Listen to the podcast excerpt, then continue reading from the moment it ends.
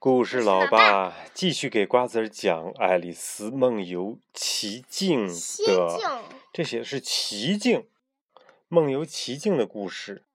咱们讲这一部分。上次讲到了，爱丽丝呢，找了一个小瓶子，那瓶子里边有水，说，嗯，说不定喝了这个东西呢会长高呢。于是他就打开瓶盖。咕咚咕咚，把瓶子里的东西全都给喝光了。果然，他刚一喝完，就开始长高了。为了不戳破天花板，他只得躺在地上，把身体给蜷起来，一只胳膊撑在地上，一只胳膊伸出窗外，还把一只脚伸进了烟囱里。这个时候，爱丽丝听到兔子回来了，她一边走，一边走上门外的台阶，一边喊。Mary，快点儿！他走到门口，用力的推门，可是爱丽丝抵在那儿，兔子怎么也推不开。兔子纳闷的说：“啊，门门怎么了？坏了？哦，那我从窗户进去好了。”爱丽丝心想：“可不能让他看见我在这儿。”她伸手在窗户上抓了一把，只听见“哎呦”一声，随即又是“咣当”一声，好像是玻璃打碎了。还砸在了兔子的身上。佩特，你在哪儿？快过来看看，这是一个什么怪东西呀！兔子又气又急的叫道：“先生来了！”一个陌生的声音由远及近：“先生，这好像是一只胳膊。”蠢货，看仔细一点，有那么大的胳膊吗？好了，不管是什么，你去把它给我挪开。听起来，兔子非常的生气。是的，先生。爱丽丝一急，又伸手在窗户上抓了一把，立刻传来两声尖叫，然后是更多的玻璃打碎的声音，接着就没有动静了。过了很久，爱丽丝才听到了小货车的声音，还有许多人乱七八糟的嚷嚷声。一架梯子行不行啊？不行，得把两个绑在一块儿，一个不够高。壁虎小弟，你要当心啊！也只有你能从那个烟囱里爬进去了。一会儿，爱丽丝就感到有一个小动物爬了上来，在她的脚上又踢又抓，弄得她很痒痒。她猛地踢了一脚，立刻听到一片惊呼：“天哪，壁虎小弟，你没事吧？”接着是兔子着急的声音：“快快快快快快快，接住它！”几分钟以后，又是一阵七嘴八舌的嚷嚷声：“啊，壁虎小弟，你没事吧？你怎么了？到底发生什么事情了？先喝口水吧。”只听见壁虎有力无气的说：“哎呀，我也不知道，我好像被什么东西重重的撞了一下。”然后就像一颗炮弹一样飞了出来。那只有用别的办法了。这样吧，这是兔子的声音。可是兔子后面的话，爱丽丝没有听见。到底是什么呢？她好奇的猜测着。又过了几分钟，她听到兔子说：“好，够了。”咦，什么够了？爱丽丝还来不及想。就有无数的鹅卵石从窗户外面飞了进来，还有几块砸在了爱丽丝的脸上。住手！救命啊！他拼命的大喊。突然，他注意到那些小石头掉在地上，都变成了小点心。爱丽丝脑袋里灵光一闪，吃了这些小点心，说不定可以变小呢。她赶紧吞下一块，立刻发现自己的身体明显。变小了，神奇不神奇？一点都不神。哼！等他的身体小到可以穿过房门的时候，他就飞快的跑了出去。门外有一大群动物，可怜的小壁虎还躺在地上，两只小老鼠在喂它喝水呢。爱丽丝一出现，就立刻遭到了围攻，她只好拼命的往林子里跑，一直跑到看不见那些追她的动物了。才逐渐的放慢脚步。爱丽丝在林子里漫无目的的走着，她想，现在我必须恢复到原来的样子，这样实在是太矮了。可是我怎么才能变高啊？或许我应该再吃点什么。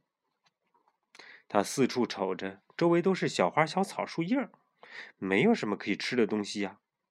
突然，他看见一个巨大的蘑菇，和他本人一样高。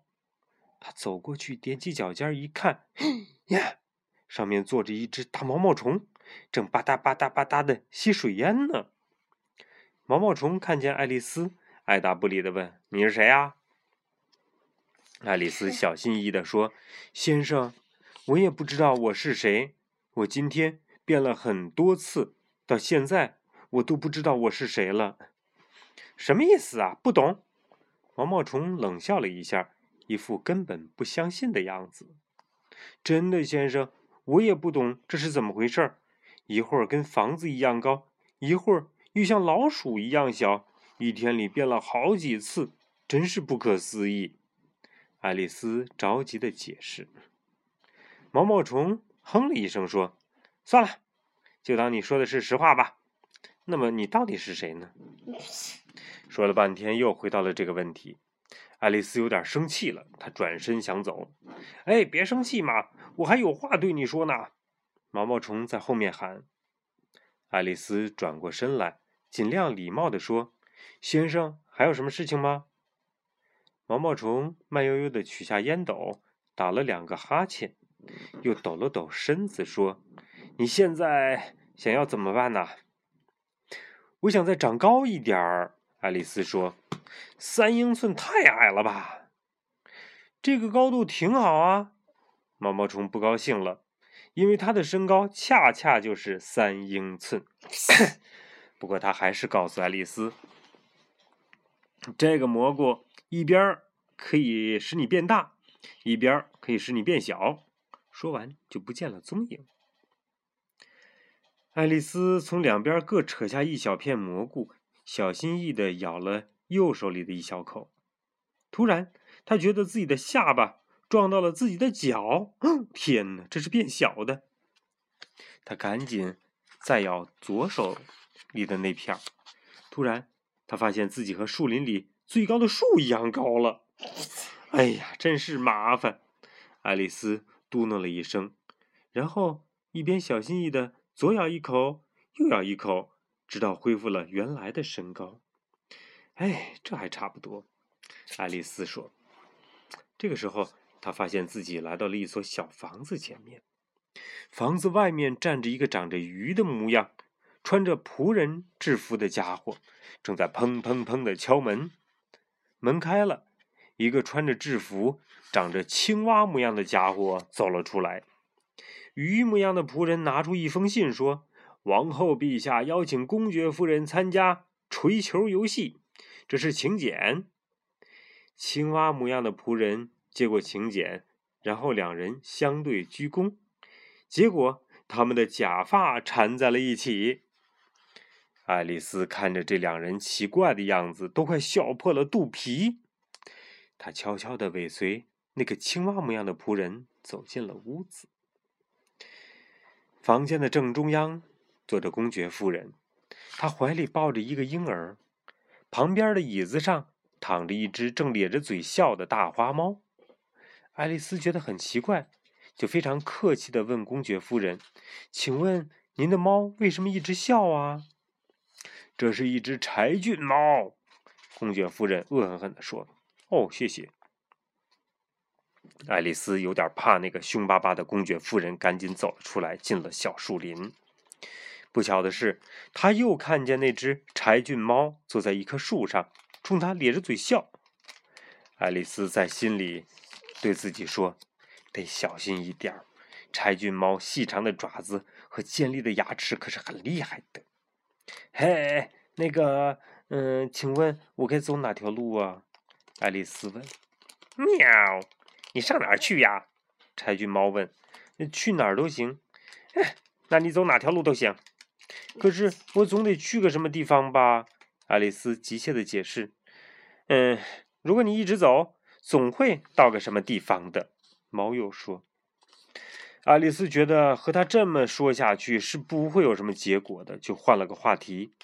这附近都住了些什么人呢？猫说：“哼，一群疯子。”疯子？爱丽丝很惊讶。是啊，这儿人人都是疯子。我是，你也是。猫肯定地说：“你怎么知道我是疯子呀？”爱丽丝问。“你当然是啊，否则你怎么会来这儿呢？”猫说：“我……”爱丽丝不知该怎么回答了。猫又接着问：“你今天会去和王后玩锤球游戏吗？”“我想去啊，可是又没有人邀请我。”爱丽丝小声地说。“去吧，你会在那儿看见我的。”猫说完，就忽然不见了。爱丽丝只好继续往前走。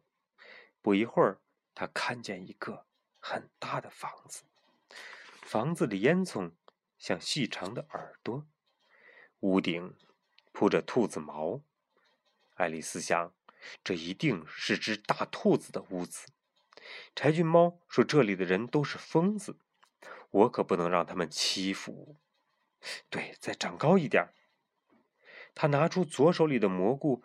狠狠地咬了一口，顿时，他长到了两英尺高。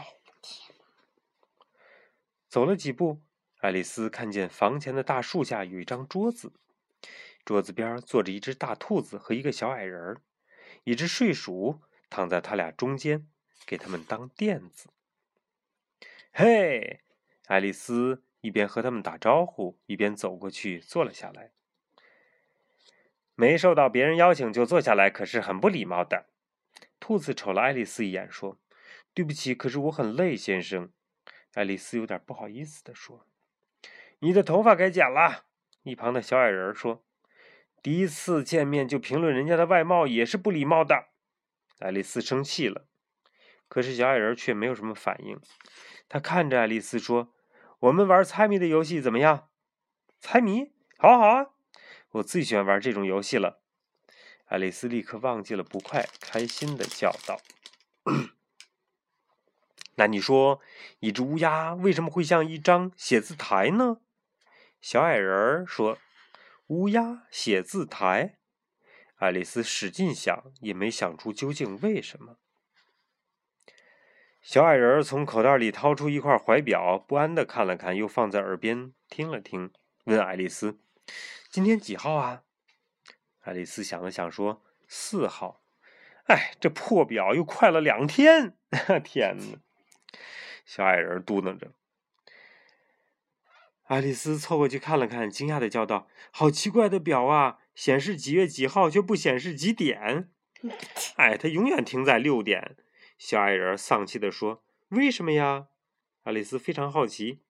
以前他同我好的时候，想让他几点。他就是几点？早上九点钟是上学的时候，但只要和他悄悄地说一句，他就会一下子转到十二点，就该吃午饭了。我，好神奇呀！能让他表演一下给我看吗？爱丽丝兴奋地说：“哎，不行了。”小矮人摇摇头：“我们吵架了。六月份的时候，红心王后举办了一场盛大的音乐会，我唱了一首歌，可是王后哎很生气，说我唱的齁难听，齁难听的。”是在糟蹋时间，我的表于是就生气了，然后就永远停在了六点钟。小矮人低下了头。哦，怪不得这里这么多茶具。爱丽丝恍然大悟：对呀，六点钟是喝茶的时间，所以我们就一直在喝茶，连洗茶具的时间都没有。小矮人好像很伤心，好可怜呐。爱丽丝想不出什么话来安慰小矮人，就问他。那你刚才让我猜的那个谜语谜底到底是什么呀？我也不知道。哦，原来你也不知道啊！好了好了，不如我们让这个小姑娘讲一个故事吧。一直没有说话的兔子突然插话说：“到底爱丽丝给他们讲故事没有呢？”咱们下次咱们下次再讲吧。